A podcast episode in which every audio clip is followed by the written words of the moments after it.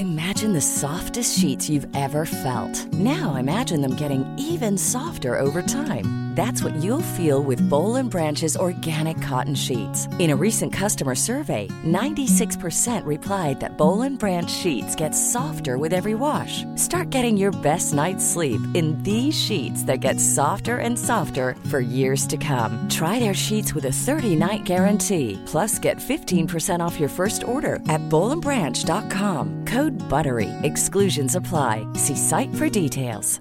Hi, I'm Daniel, founder of Pretty Litter. Did you know cats tend to hide symptoms of sickness and pain? I learned this the hard way after losing my cat, Gingy. So I created Pretty Litter, a health monitoring litter that helps detect early signs of illness by changing colors, saving you money and potentially your cat's life. Pretty Litter is veterinarian developed, and it's the easiest way to keep tabs on your fur baby's health right at home. Go to prettylitter.com and use code ACAST for 20% off your first order and a free cat toy. Terms and conditions apply. See site for details. Even when we're on a budget, we still deserve nice things. Quince is a place to scoop up stunning high end goods for 50 to 80% less than similar brands. They have buttery soft cashmere sweaters starting at $50, luxurious Italian leather bags, and so much more.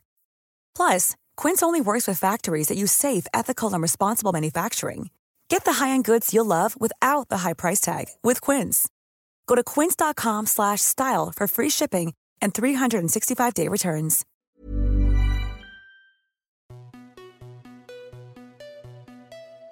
Bonjour à toi, chère auditorice, et bienvenue dans la saison 2 du podcast Parents informés. Moi, c'est Charline, la créatrice de ce podcast, dans lequel je te propose de l'information sur la grossesse, la petite enfance et l'enfance, sous forme de conversations détendues avec des intervenants spécialisés. En effet, pour chaque thème abordé, je cherche l'intervenant le plus adapté pour lui poser les questions que l'on se pose souvent en tant que parent, et je viens ici les partager avec toi. Un nouvel épisode est publié le mercredi toutes les deux semaines, et pour être tenu informé, tu peux t'abonner à la newsletter en m'envoyant un email à parentinformé@gmail.com. Si tu aimes ce podcast, parle-en autour de toi pour le faire connaître à tes amis ou à ta famille. Cette semaine, je souhaite la bienvenue à Kelly dans la communauté Patreon du podcast. Merci à elle de soutenir financièrement le podcast. Si comme elle, tu as envie de faire partie de cette communauté et d'accéder à du contenu exclusif, tu peux t'abonner pour quelques euros par mois sur le site www.patreon.fr slash parents Je te mets le lien dans les notes descriptives de l'épisode. Pour ce 38e épisode, j'ai l'honneur de recevoir Audrey Njab, la fondatrice et directrice du centre périnatal Happy Mum and Baby. Avec un diplôme d'infirmière obtenu en France et un diplôme de clinicienne obtenu au Canada, mais surtout 20 ans d'expérience auprès des enfants et des familles, Audrey est une référence dans son métier et dans le partage de ses connaissances sur les réseaux sociaux.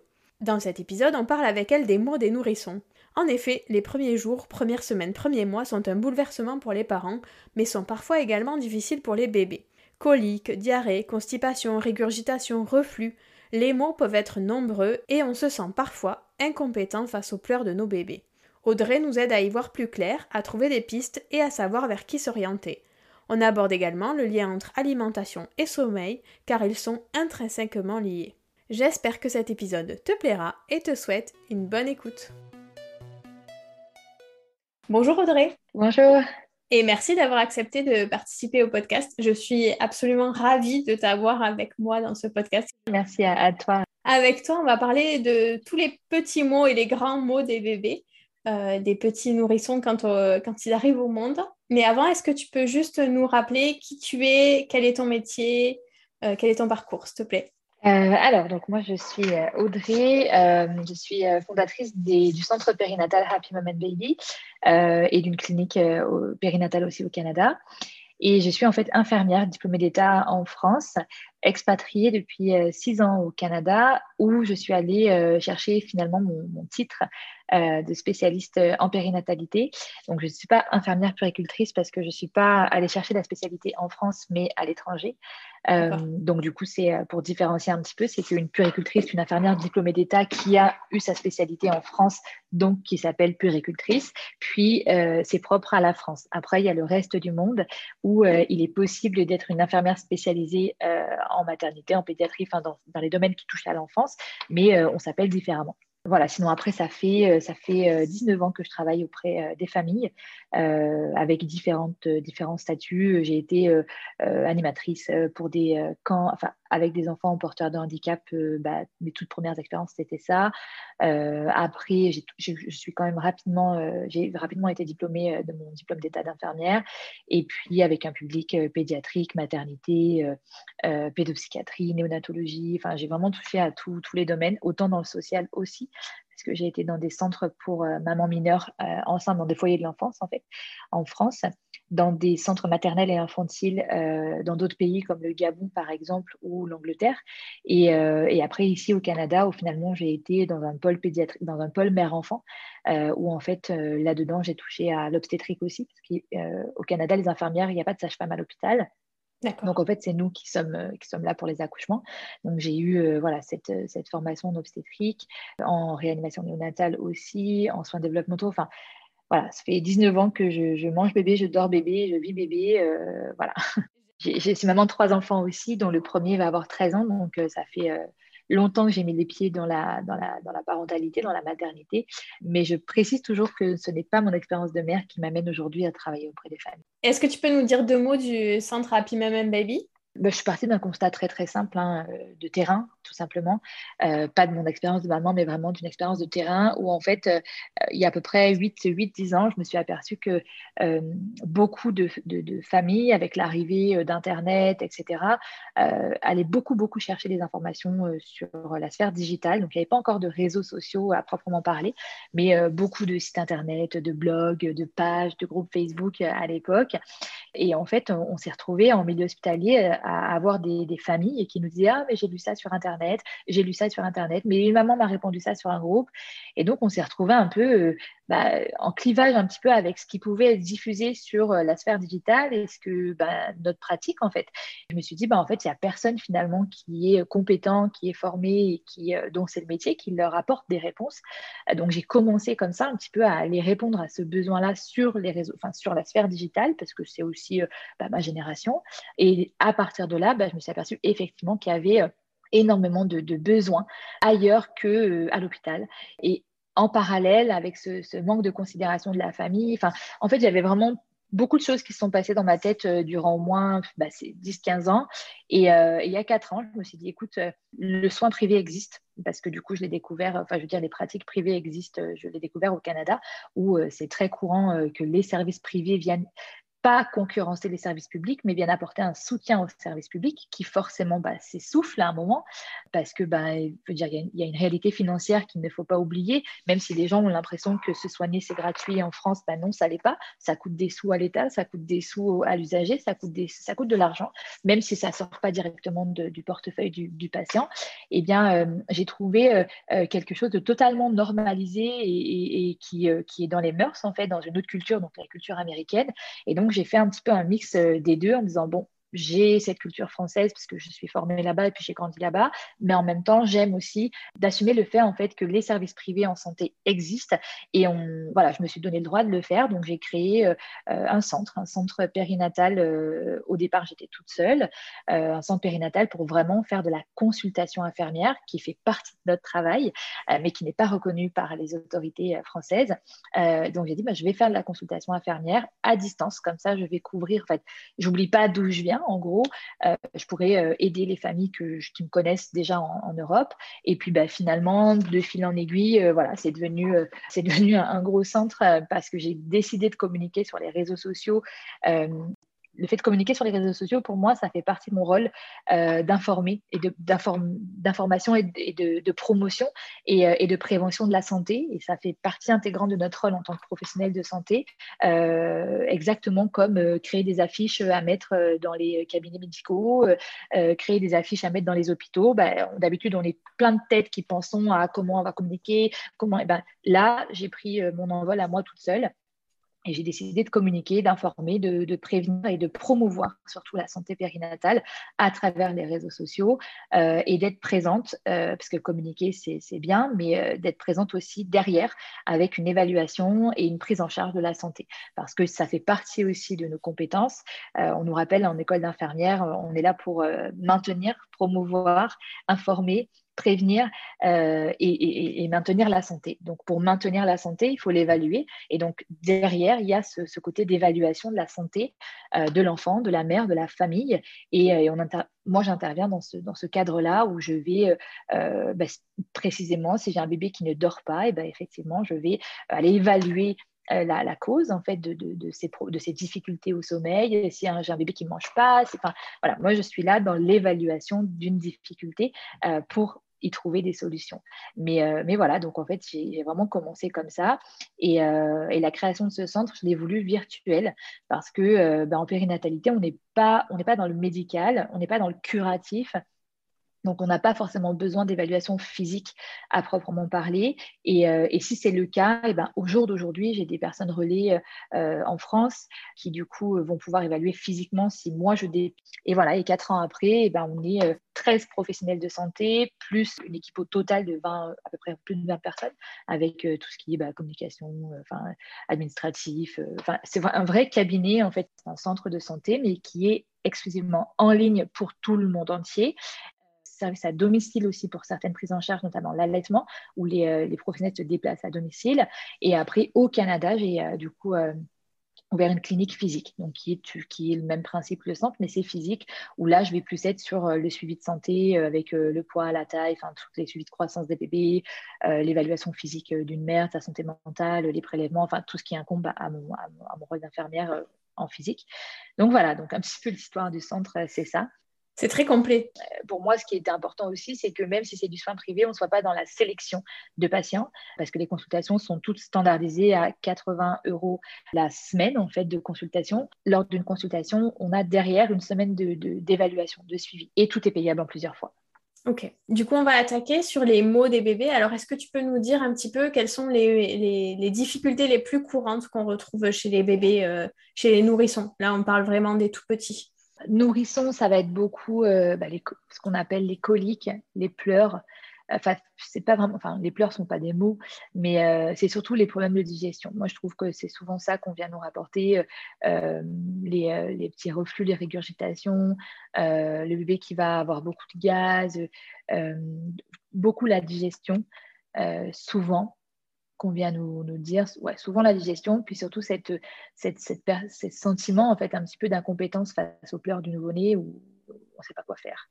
Euh, donc je te dirais que c'est des mots des bébés, mais des mots des parents aussi. du coup, vraiment ce, ce côté, c'est un peu plus des, des, mots de parents qu'on va avoir euh, sur bah, je ne sais pas quoi faire, en fait, je ne comprends pas ce qui se passe, je ne sais pas ce qu'il veut.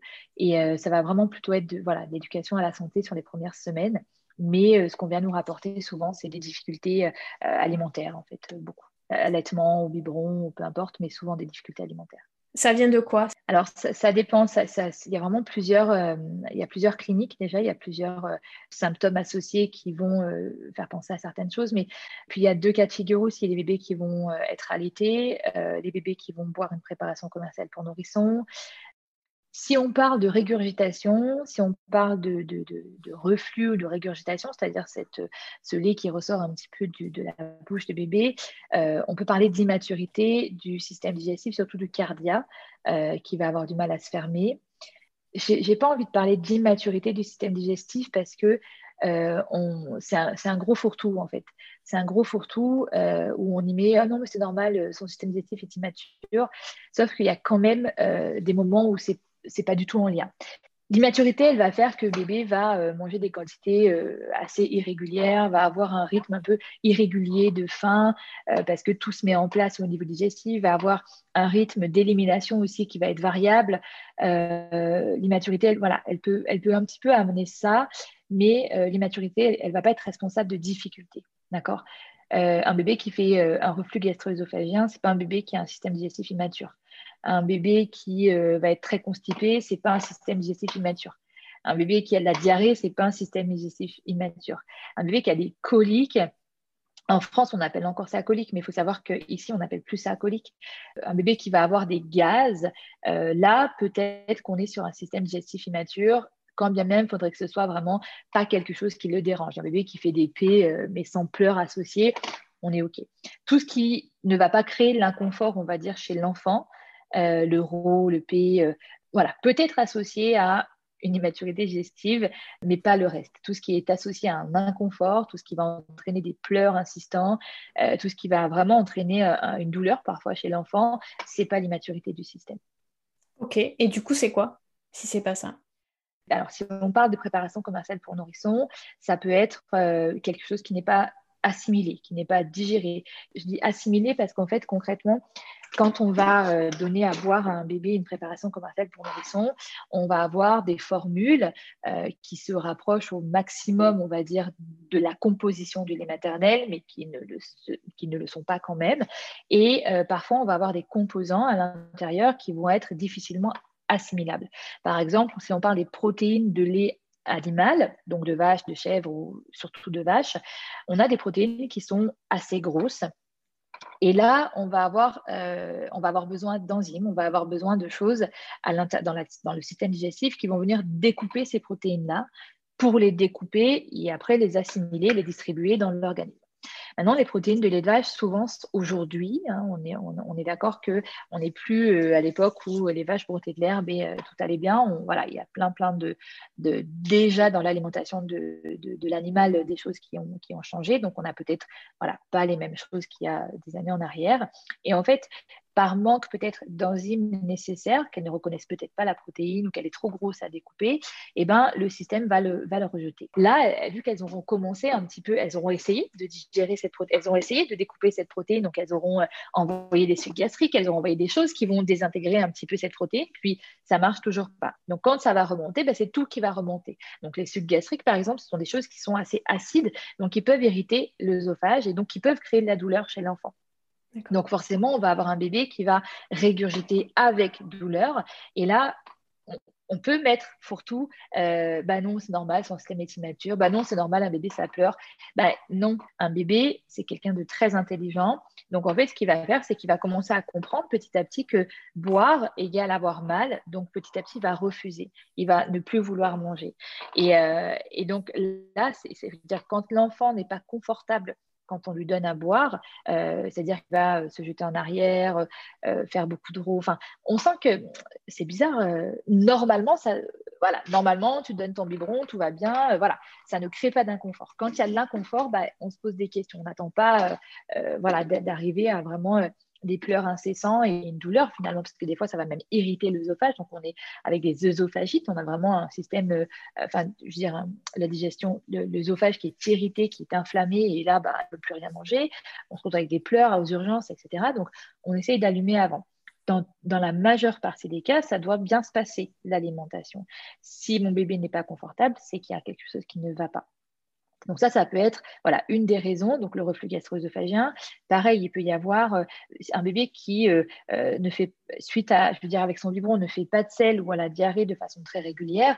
Pareil, il faut toujours se poser des questions, mais qu'est-ce qui rentre dans son ventre, en fait, qui, pourrait ne pas lui correspondre, en fait? C'est-à-dire qu'on a, a tellement de formules aujourd'hui de lait que, bah, du coup, on, peut ne pas avoir la formule qui corresponde à notre bébé. Donc ça, c'est voilà, c'est des choses qui, ça, se traduit par ça avec les préparations commerciales pour nourrissons, donc les, laits infantiles qu'on appelle. Et pour l'allaitement maternel, on, peut toujours avoir cette histoire de protéines de lait de vache parce que c'est quelque chose que l'enfant va euh, boire au travers le lait de sa maman. Donc, si maman boit beaucoup de lait, mange beaucoup de fromage, euh, voilà, tout ce qui boit beaucoup, en fait, ingurgite beaucoup de protéines animales, bah, voilà, ça peut, même protéines bovines parfois, euh, ça passe le lait, puis ça se peut que bébé aussi ait du mal à les assimiler. Donc pareil, même clinique, un bébé qui est inconfortable, qui commence à refuser le sein, qui se cambre en arrière, qui régurgite avec de la douleur, qui n'est pas confortable, pas forcément qui régurgite avec, qui, on voit du lait qui sort, mais vraiment tout un comportement qui, non, il y a un truc, euh, ce qui n'est pas normal, d'accord? Euh, Donc ça, ça peut être une des choses faut savoir que l'allaitement maternel, c'est un système parfait qui, euh, la bouche du bébé doit parfaitement s'emboîter sur le sein de, la maman, avec euh, un placement de la lèvre supérieure euh, pile poil sur le, nerf, le quatrième nerf intercostal, la bouche en bas qui roule. Enfin, on a vraiment, voilà, tout, normalement, tout doit s'emboîter correctement. Il suffit qu'il y ait une anomalie dans la bouche de l'enfant pour que ça foire, en tout cas qu'il y ait quelque chose qui n'aille pas. Donc, par exemple, si j'ai une lèvre qui ne se place pas correctement parce que j'ai peut-être euh, un filament, ce qui, retient la lèvre, donc on appelle ça un frein, euh, qui est restrictif et qui fait qu'il il a besoin, en fait, finalement, d'être stimulé pour se, détendre un petit peu, eh ben ça se peut que mon allaitement ne se passe pas correctement. Donc, en fait, si j'ai un allaitement qui ne se passe pas correctement, c'est toujours l'alimentation, l'allaitement. Donc, ça se peut que mon bébé ne soit pas confortable. S'il n'est pas positionné correctement, ça se peut qu'il ait la pression dans sa succion euh, qui crée des blessures à maman. Euh, ça se peut que lui prenne de l'air quand il boit euh, le, le, sein. Donc, qui dit prendre de l'air, bah, dit euh, beaucoup d'air dans l'estomac, dit bah, il va falloir le sortir cet air-là. Puis quand l'air il sort, bah, il va remonter, pareil avec les sucs gastriques, la digestion qui a commencé. Euh, il suffit que maman ne soit pas bien positionnée, que la bouche de bébé, il y ait quelque chose qui vienne le déranger dans la prise du sein pour que, des fois c'est des, des, des toutes petites fentes labiales, des fois c'est il y a toute une évaluation à la bouche de l'enfant, la position, la première des choses qu'on fait, c'est ça, on évalue la succion euh, de l'enfant avec sa position, etc. Euh, parce que oui, ça peut entraîner derrière des difficultés au niveau de la digestion. Un bébé, par exemple, qui n'arrive pas à téter correctement mais qui a besoin de manger, bah, il va euh, téter quelques minutes, il va, il va apaiser sa faim, mais par contre, il n'aura pas mangé pour autant. Donc, il va aller stimuler le sein beaucoup plus souvent.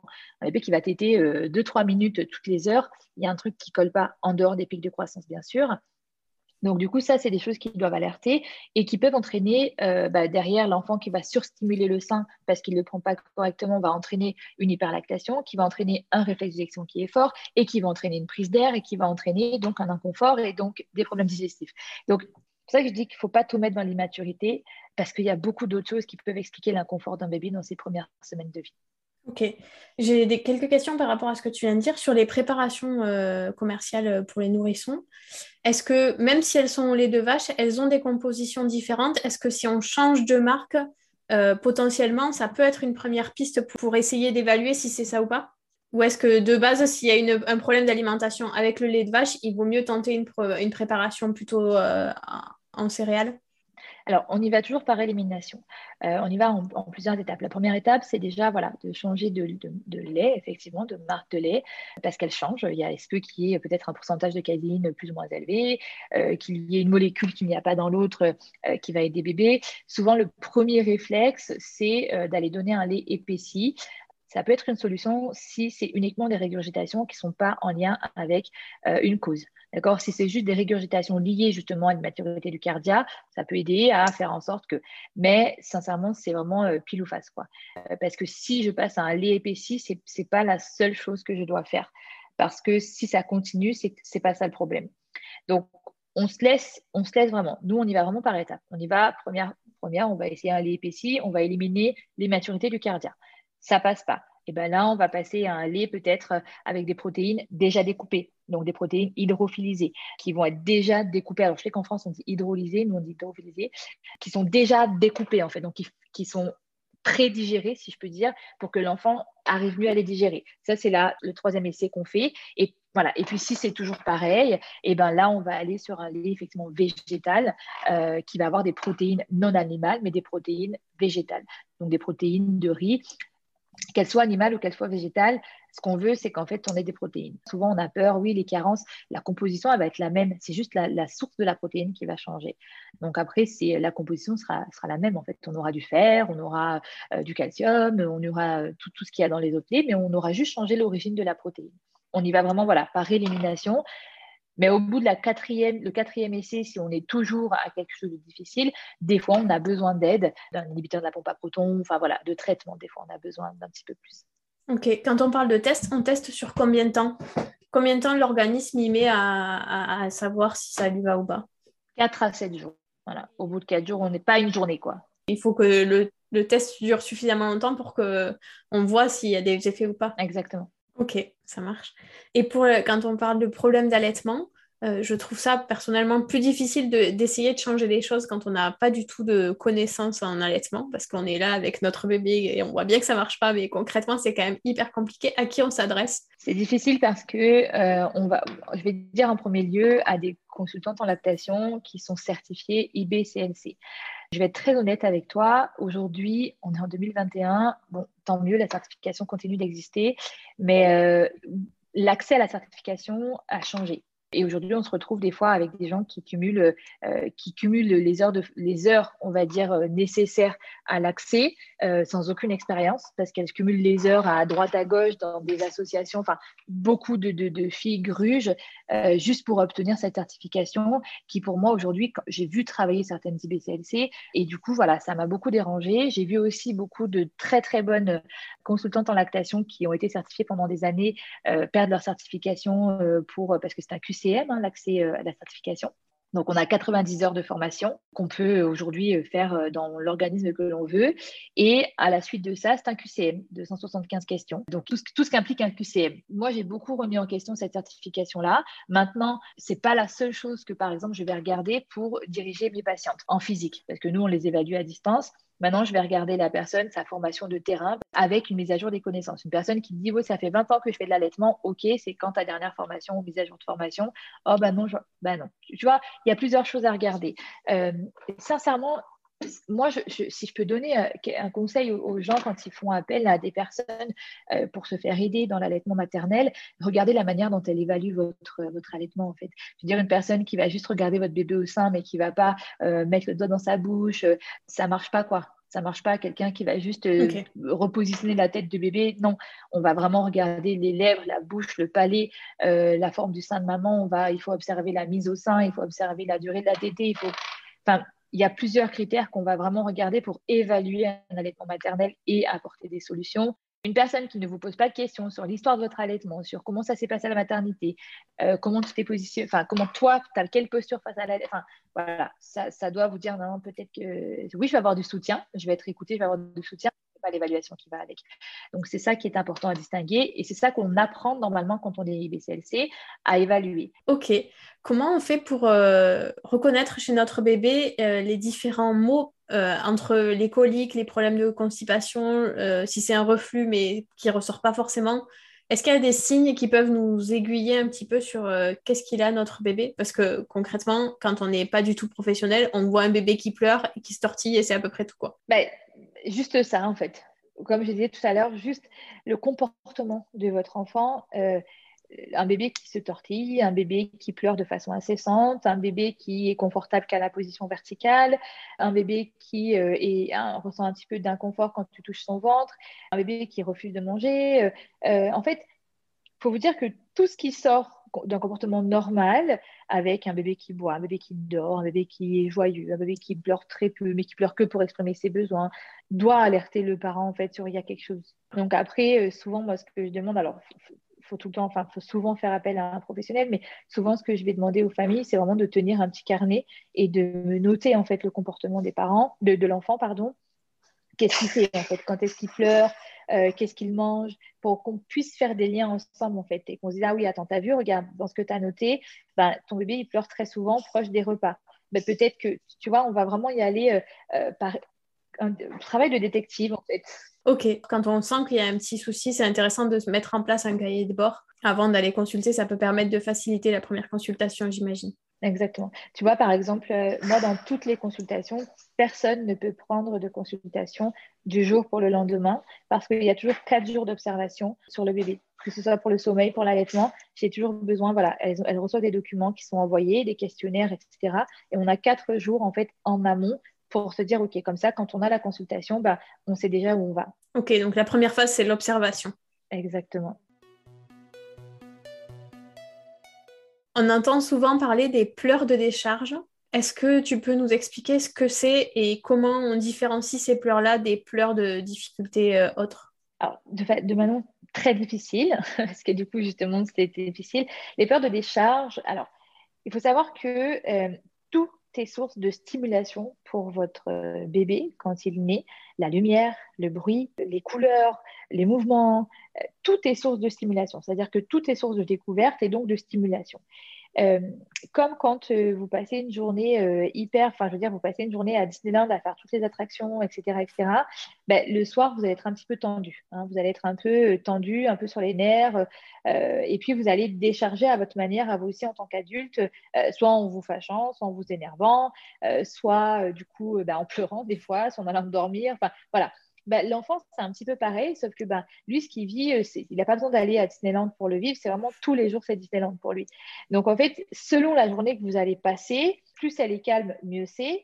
Et euh, si vous passez une journée au centre commercial, que vous avez Pierre, Paul, Jacques, et ben du coup, forcément, attendez-vous à ce que votre enfant, le soir, ils sont un petit peu très stimulé, très énervé, et que la seule manière qu'il ait d'exprimer de, un petit peu bah, tout ce qu'il a vécu dans la journée, bah, c'est de pleurer parce que c'est la seule chose qu'il fait, qu'il sait faire en tout cas pour s'exprimer.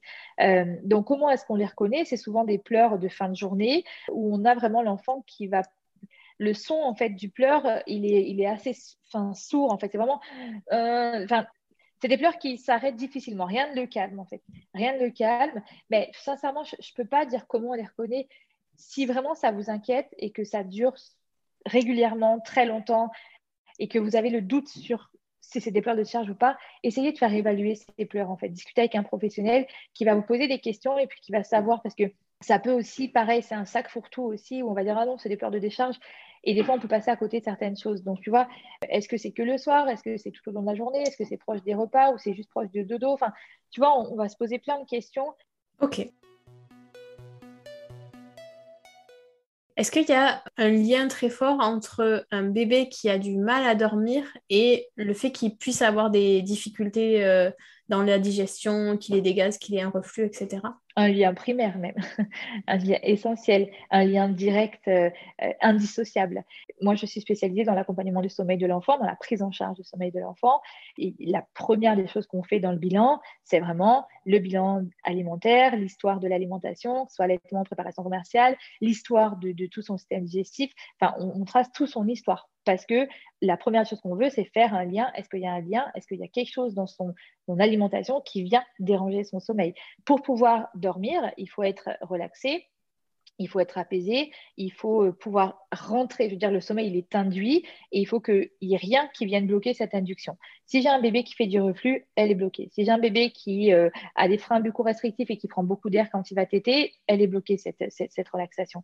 Donc, ça fait que je ne peux jamais atteindre la relaxation profonde. Et de fil en aiguille, ben, je vais commencer à manquer de sommeil, je vais commencer à avoir mon besoin, euh, donc le sommeil qui va être perturbé. Euh, donc, c'est tout un équilibre euh, qui est perturbé, un équilibre de besoin. Hein. Le sommeil est un besoin comme manger, ils sont sur la même ligne. Donc, si l'un est perturbé, je veux dire un bébé qui aussi euh, a des difficultés de repos parce qu'il a un torticolis congénital, par exemple, ou euh, euh, quelque chose qui, je sais pas moi, un dysplasie de la hanche ou quelque chose qui vient le bloquer, bah, son alimentation va être aussi perturbée parce qu'il va manquer de sommeil, donc il va moins manger. Donc les deux sont indissociables et liés de façon très très intime. Ok, donc on ne peut pas séparer les deux. Et ça sert à rien d'espérer que notre bébé il dorme bien tant qu'on n'a pas résolu les problèmes d'alimentation. C'est exactement ça. Ok. Est-ce que des bébés qui ont une tétine ont plus de risques d'avoir par exemple des gaz, ce genre de choses, ou pas forcément? Il n'y a pas de lien Non, pas du tout. Pas du tout. La tétine est, beaucoup. Alors, malheureusement, avec l'arrivée euh, euh, de spécialistes du sommeil qui, sont, euh, qui ne sont pas des spécialistes de la santé de l'enfant, on arrive à, faire croire aux parents que la tétine, c'est le diable en personne et que tant que bébé aura une tétine, il ne pourra pas dormir, alors que la succion est un besoin à la base, c'est un réflexe qui est là pour justement répondre à un besoin. Euh, parce que bah, s'il n'y a pas de réflexe de succion, un bébé ne sait pas manger. Puis, s'il ne sait pas manger, bah, il ne sait pas répondre à ses besoins. Donc voilà, au départ, les réflexes sont là pour ça, les réflexes archaïques. Donc la succion est un réflexe archaïque qui euh, se transforme en besoin au moins durant les deux premières années de la vie. Parce que avec la succion, c'est un mécanisme qui entraîne la sécrétion de certaines hormones qui euh, induisent le sommeil. Donc des hormones de relaxation et d'apaisement, elles induisent le sommeil. Il y a même des fois de l'endorphine qui est sécrétée avec la, succion, euh, dans le cas de poussée dentaire par exemple. Donc ça fait que, en gros, on est en train de, dire à des parents, euh, la donc un des besoins de votre enfant, est responsable la perturbation d'un autre besoin. non, on est en train de passer à côté, encore une fois, de plein de choses. Les réveils tétines très fréquents la nuit sont la plupart du temps normaux, tant que l'enfant n'est pas autonome. Il faut vraiment se dire que cet enfant qu'on met au monde, n'est pas autonome et que je suis là pour répondre à ses besoins. Et la succion fait partie d'un de ses besoins. Donc, en ignorant un de ses besoins, je perturbe, je perturbe en fait totalement son équilibre de base et je perturbe aussi son équilibre affectif, émotionnel, etc. Peut-être que j'en vois pas les conséquences tout de suite, qu'elles arrivent plus tard, mais il faut vraiment se dire, voilà, la succion est un besoin, la tétine remplace finalement euh, le côté naturel du sein, du, sein, du sein de la maman. Donc, on va avoir encore une fois un choix de substitution qui va nous permettre de trouver un équilibre en tant que, jeune parent. Donc c'est très bien, je réponds aux besoins de mon bébé d'une manière différente, j'ai trouvé mon équilibre, c'est-à-dire que je ne suis pas au détriment de ma santé mentale. Un bébé qui va se réveiller beaucoup, beaucoup, beaucoup de fois dans la nuit pour la tétine, par exemple, bah, il y a une raison c'est que si ce n'était pas la tétine, ce serait le sein de toute façon. Je veux dire, c'est que s'il sort de l'éveil, du sommeil, pardon, très fréquemment euh, et qu'il réclame la, la, c'est-à-dire qu'il va réclamer la succion, donc ce qu'il a associé comme quelque chose qui l'aide, qui l'apaise et qui l'endort, bah, c'est qu'il y, a autre chose qui le freine. Des fois, c'est un refus. Des fois, c'est, euh, il est réveillé par des gaz, il ne sait pas s'endormir, il a besoin de la tétine. Enfin, on doit aller chercher pourquoi ce bébé se réveille euh, toute la nuit pour sa tétine. Il y a une raison. C'est lié à ces hormones-là que souvent les bébés s'endorment quand on leur donne euh, le sein ou le biberon. Complètement, c'est exactement ça, ces hormones-là. Et puis euh, associé à la plénitude qu'entraîne la digestion, euh, cette espèce de ralentissement du corps, je veux dire pour digérer, on ralentit. Hein, c'est le péristaltisme, il est, enfin voilà, on y va doucement. Bah, voilà, ça, induit indirectement le sommeil. dans le cas de l'allaitement maternel, on va avoir le corps de la maman est euh, basé sur un cycle circadien, donc avec euh, lune, soleil, obscurité, etc. Et en fait, ben, on transmet ce, rythme-là euh, avec la sécrétion de certaines hormones, la mélatonine notamment, qui est responsable de l'induction du sommeil. Ben, on va la transmettre aussi dans l'allaitement. Donc, c'est aussi pour ça que euh, les mamans voient souvent, euh, quand elles allaitent, à la fin de leur allaitement, euh, la, tête, elle tombe comme ça. C'est parce qu'en fait, elles ont sécrété l'hormone qui induit leur sommeil, puis elles en ont donné aussi un petit peu à leur bébé, forcément. Donc, en fait, parce que le rythme naturel biologique de la maman est transmis à l'enfant par l'allaitement maternel. Ça marche. C'est hyper intéressant. Bon, j'aurais 50 milliards de questions, mais en vrai, on va pas avoir le temps de tout balayer. Mais en tout cas, je trouve que c'est hyper intéressant et je pense que ça peut donner des premières pistes, euh, en tout cas aux gens, pour euh, commencer un petit peu à évaluer ce qui se passe chez eux et après à décider de ben, s'ils ont besoin de consulter ou pas. Mais au moins, ça donne un petit peu des informations de, première nécessité, j'ai envie de dire, quand on se retrouve tout seul avec son bébé à la maison.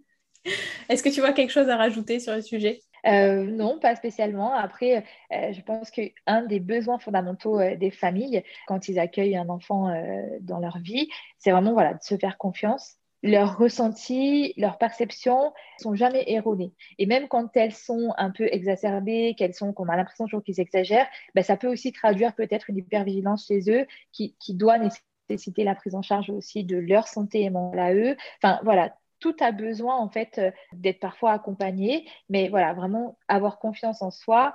Il n'y a jamais de, bonne façon ou de mauvaise façon de faire. Ce qui est très très important, c'est l'intention qu'on va mettre dans l'accompagnement de, notre enfant et la réponse qu'on va donner à ses besoins. C'est vraiment, voilà, si, euh, je dois dire quelque chose, c'est essentiellement ça, parce que bah, euh, des fois, parler des difficultés, on a l'impression qu'il n'y a que ça, mais non, il n'y a pas que ça. Faites-vous confiance, autant quand vous atteignez vos limites, quand vous êtes, euh, voilà, quand vous en pouvez plus, bah, faites-vous confiance et dites-vous, ok, j'en peux plus, je dois passer le relais, ou le contraire, ou, euh, mais la confiance, c'est vraiment quelque chose qu'il faut, euh, qu'il faut ne jamais enlever quand on devient jeune parent. C'est pas si simple, mais j'entends. Super, merci beaucoup. Merci à toi. Cet épisode touche à sa fin.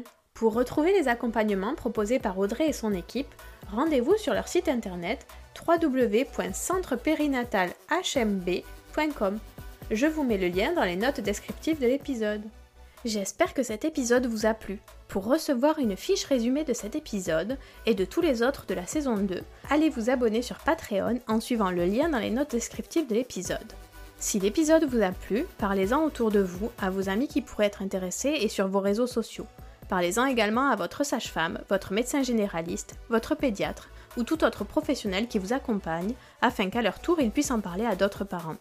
Vous pouvez retrouver tous les épisodes ainsi que leurs notes classées par âge et par catégorie sur le site internet www.parentinformé.fr. Rendez-vous au prochain épisode et d'ici là, prenez soin de vous.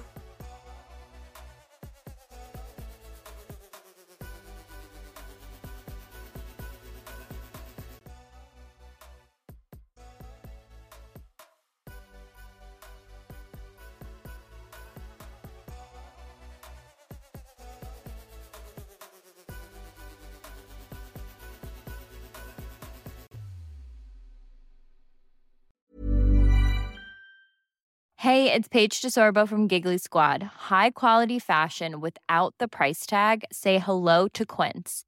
I'm snagging high-end essentials like cozy cashmere sweaters, sleek leather jackets, fine jewelry, and so much more. With Quince being 50 to 80% less than similar brands. And they partner with factories that prioritize safe, ethical, and responsible manufacturing. I love that. Luxury quality within reach. Go to quince.com slash style to get free shipping and 365 day returns on your next order. Quince.com slash style. Imagine the softest sheets you've ever felt. Now imagine them getting even softer over time. That's what you'll feel with Bowl and Branch's organic cotton sheets. In a recent customer survey, 96% replied that Bowl and Branch sheets get softer with every wash. Start getting your best night's sleep in these sheets that get softer and softer for years to come. Try their sheets with a 30-night guarantee. Plus, get 15% off your first order at bowlandbranch.com. Code BUTTERY. Exclusions apply. See site for details. Hi, I'm Daniel, founder of Pretty Litter. Cats and cat owners deserve better than any old fashioned litter. That's why I teamed up with scientists and veterinarians to create Pretty Litter. Its innovative crystal formula has superior odor control and weighs up to 80% less than clay litter. Pretty Litter even monitors health by changing colors to help detect early signs of potential illness. It's the world's smartest kitty litter. Go to prettylitter.com and use code ACAST for 20% off your first order and a free cat toy. Terms and conditions apply. See site for details.